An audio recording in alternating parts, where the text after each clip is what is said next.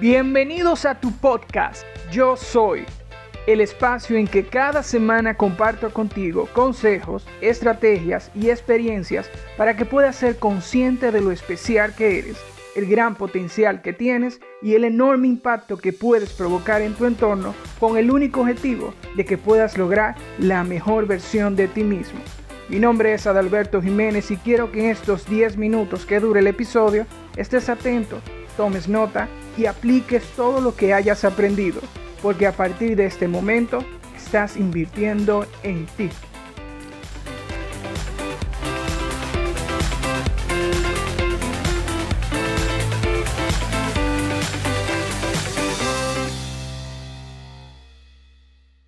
Hola a todos los oyentes. Bienvenidos a este nuevo episodio cargado de mucha claridad y enfoque, pues el tema que vamos a conversar son las necesidades. Los puntos para desarrollar serán los siguientes. 1. La interrelación de las necesidades con los demás factores humanos. 2. La necesidad como un recurso complementario. 3. ¿Cómo podemos identificar nuestras necesidades? 4. ¿Cómo debemos priorizar y gestionar nuestras necesidades de manera adecuada? Así como yo, sé que ustedes están súper emocionados por escuchar todas las informaciones que acabo de destacar. Por tanto, damos inicio al episodio número 8.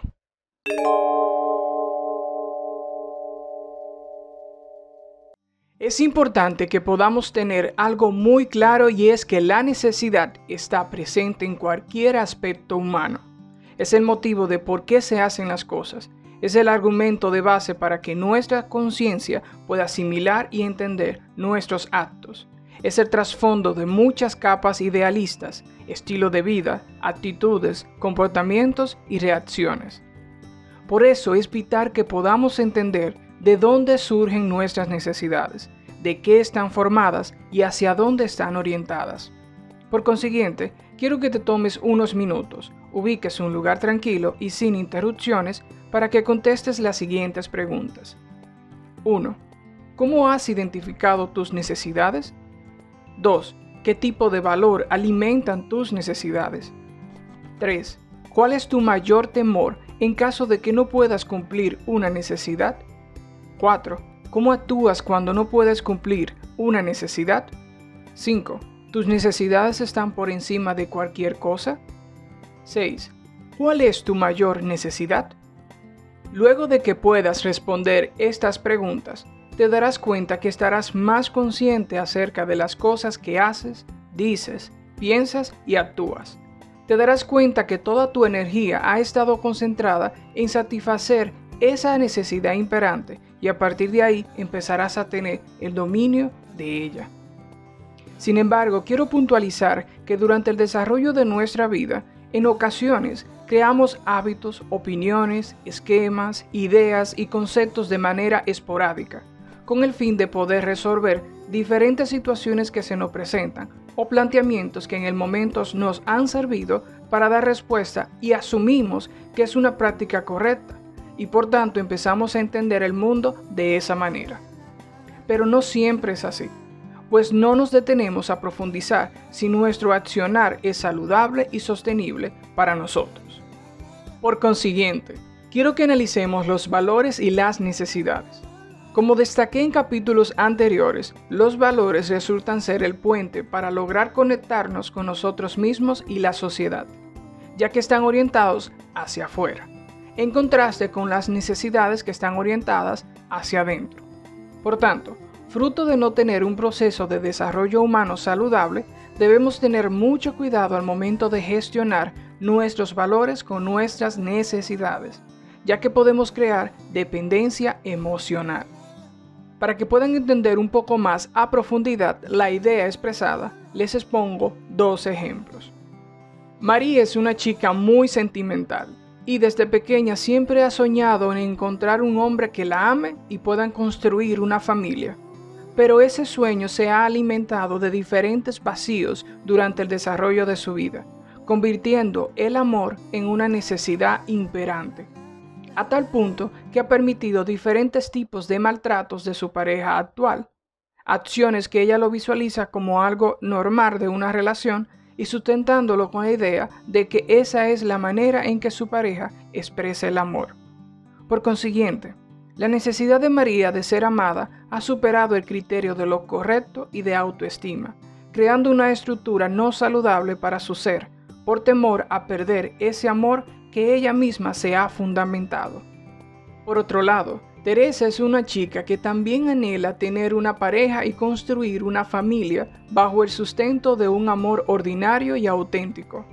Esta chica ha delimitado muy bien cuáles son sus intereses y cuáles valores para ella son primordiales. Por consiguiente, siempre ha incentivado la comunicación y el respeto como aspectos que nunca deben faltar en la relación, con el fin de poder construir una interacción sostenible. Teresa ama mucho a su pareja y entrega toda la atención necesaria para que puedan crecer, cosechar y respetarse mutuamente. Ella, al igual que María, le importa y necesita sentirse amada, pero ella lo hace respetando primero sus convicciones, su ser, los acuerdos entre pareja y la comunicación. Si no nos conocemos lo suficiente, no entendemos nuestros impulsos y no identificamos nuestras necesidades, pues estaremos a la merced de aquellos que sí se conocen y crearemos estructuras mentales dañinas para nosotros.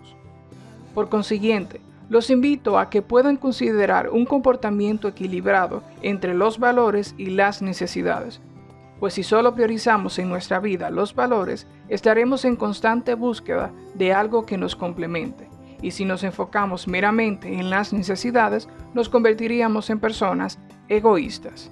Dicho esto, ¿cómo puedo gestionar y priorizar mis necesidades? A través del siguiente ejercicio puedes encontrar esa respuesta. 1.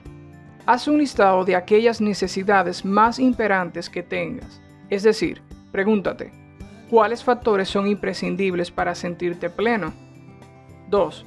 Traduce esos factores en necesidades, es decir, mi necesidad es 3. Selecciona al menos 10 necesidades y organízala por orden de importancia para ti. 4. ¿Con cuáles de esas necesidades actúas de manera impulsiva? 5. ¿Cuáles serían las posibles acciones correctivas? 6. Haz un plan de acción e identifica fecha y hasta qué tiempo empezarás a implementar la mejora de esas acciones. 7. Escribe esas 10 necesidades en el celular, la agenda o en notas de la PC para que puedas recordarlas cada día. Les comparto la siguiente frase de Abraham Maslow que dice, uno puede elegir por ir hacia la seguridad o avanzar hacia el crecimiento. El crecimiento debe ser elegido una y otra vez. El miedo debe superarse una y otra vez. En conclusión, con el objetivo de entender aún más nuestras decisiones, nuestras acciones y nuestros más intrínsecos deseos, es relevante que podamos identificar, entender y gestionar nuestras debilidades, porque si no, nos dejaremos llevar del impulso y del descontrol de nuestro diario vivir y perderemos nuestra autenticidad. Gracias por escucharme y en el próximo episodio hablaremos de los temores.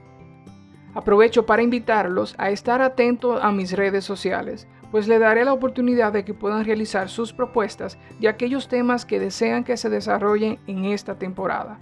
Gracias por estar fielmente escuchándome y nos vemos en el próximo episodio. Hasta aquí ha concluido este episodio. Espero que te haya gustado, que hayas aprendido y que tengas todo el entusiasmo para aplicar esos conocimientos. Gracias por acompañarme en el día de hoy y si este episodio te ha fascinado, pues coméntalo y compártelo, así puedo llegar a más personas. Gracias y sígueme en mis redes sociales. Te espero en el próximo episodio y hasta entonces, nunca te detengas.